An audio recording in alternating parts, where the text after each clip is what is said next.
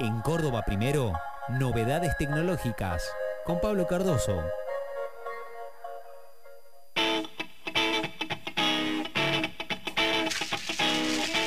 Y desde otro win de esta fría ciudad, eh, en este sábado, eh, se suma, en este caso, Pablo Cardoso Herrera. Lo imaginamos emponchado o a punto de, ¿sí? Eh, ¿Estará en, en pijama o ya eh, listo, me- para, listo para emprender eh, eh, el abrupto asalto a las calles de Córdoba? ¿Puedo imaginarme cómo está Pablo Cardoso en este momento? Imagínese.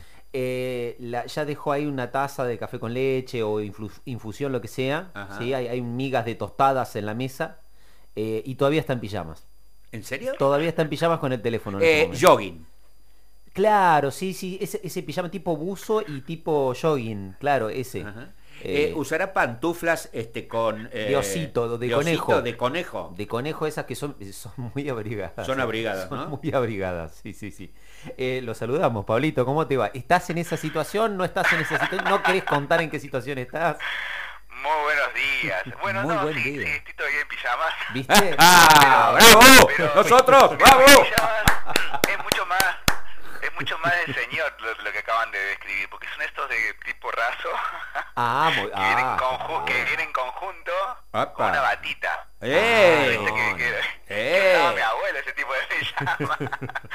Ah, bien. Está mucho más estiloso Pero que lo que imaginamos nosotros. Sí, sí, sí. claro, sí, sí, sí. sí, sí, no, Eh. y sin pantuflas, sin pantuflas. Son unos zapatitos que vienen para la, para la casa, para el interior de la casa. Ah, está bien, muy bien, muy bien. Eh, lo, lo hacíamos más bebucho.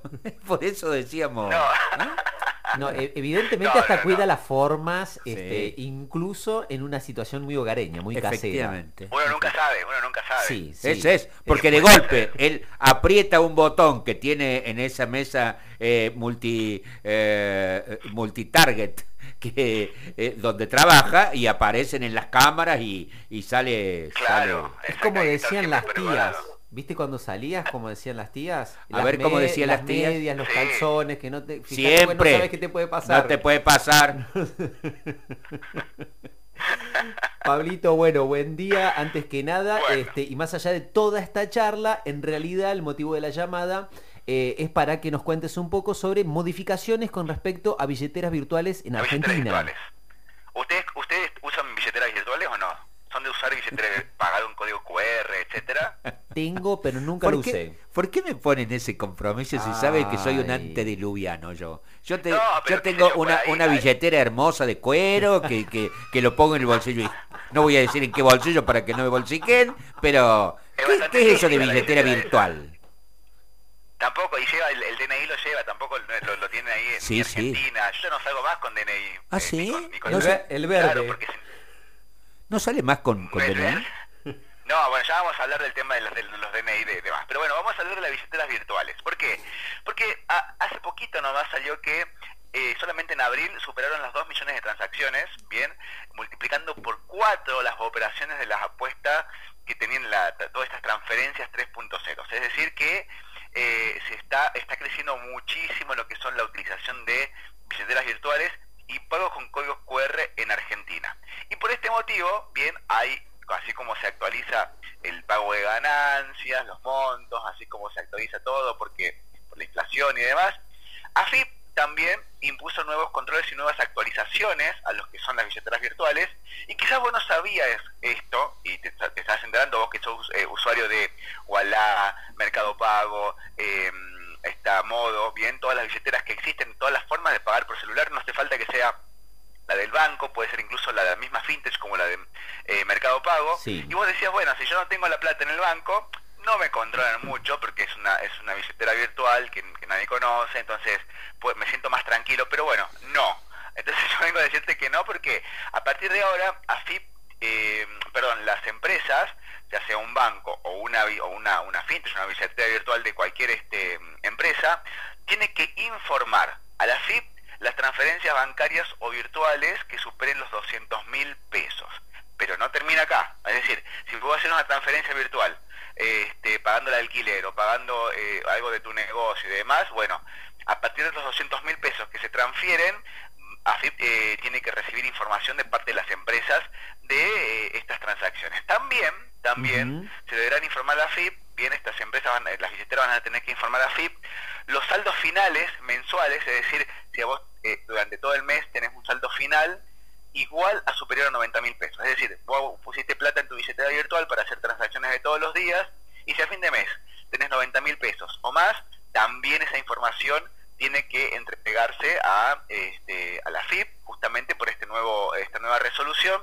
Y también si es que hay un movimiento en tu, en tu billetera virtual, bien, eh, es decir, si entra dinero, sale dinero, sobre todo cuando ¿viste? cuando vas y pagás y dividís la cuenta en muchos, entonces vos le pasás a uno, le pasás a otro. Bueno, hoy en día se pasan eh, pesos con, mucho más sencillo, como si fuera un WhatsApp. Bueno, a partir de ingresos o egresos, a partir de los 30 mil pesos, eh, también se va a tener que informar a la FIP.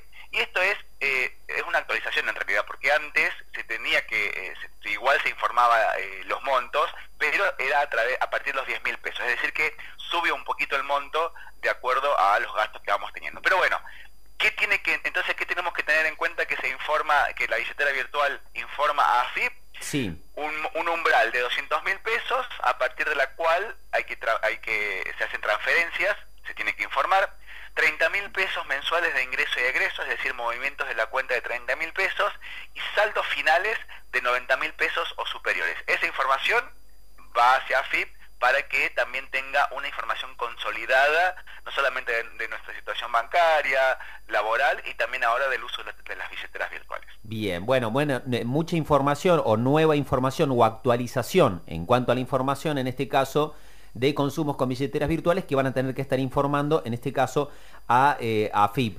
Eh, leí el otro día, Pablo, eh, por, un poco por fuera de, la data que trajiste, mm, bueno, muchos medios relevaron aquí en Córdoba la situación de que habían comerciantes que desistieron de la posibilidad de tomar pagos con billeteras virtuales por pagos este, apócrifos, ¿no? Por, por, esta trampa del comprobante.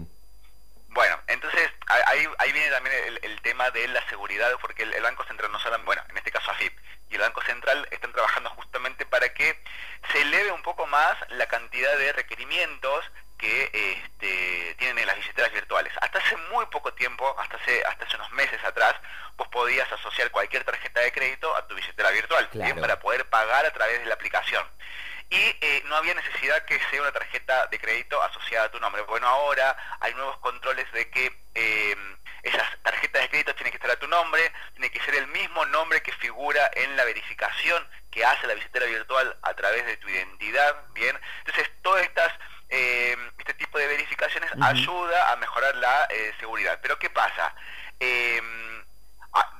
De ley, hecha de trampa, y es muy sencillo, no solamente para eh, hacer trampa o, hacer, cometer un delito, del lado del comerciante, justamente cuando, cuando eh, no, no, no, hace controles eh, de, ah, debidos justamente cuando vos vas a pagar, cualquiera puede venir y pagar por tu nombre, sino también del otro lado, el usuario por ahí cuando quiere pagar hace una trampa, no tiene fondos, vuelve a sacar esa plata, bueno, entonces nunca le llega a impactar al comerciante. Entonces puede ser que haya algunos comerciantes que estén, estén empezando a estar reticentes.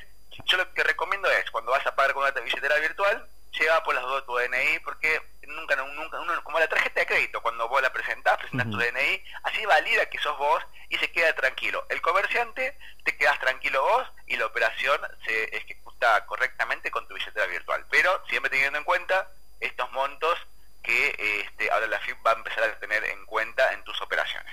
Pablito, muchísimas gracias como siempre. Que tengas un hermoso fin de semana y nos encontramos el sábado que viene. Un gran abrazo. Chau, chau.